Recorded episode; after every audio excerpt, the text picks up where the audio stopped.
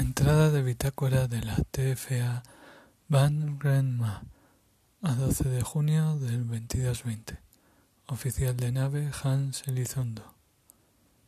El próximo punto de nuestra trayectoria es la órbita de Saturno, que tardaremos todavía unos días en alcanzar. Parece que la nave y la velocidad a la que vamos no nos ha afectado negativamente a nadie de la tripulación. Nos encontramos ya repuestas del despegue y del cinturón. La Menlos no ha detectado nada anómalo en nuestros valores biométricos, exceptuando los primeros días. La tabla de ejercicio y la máquina nos mantienen en forma.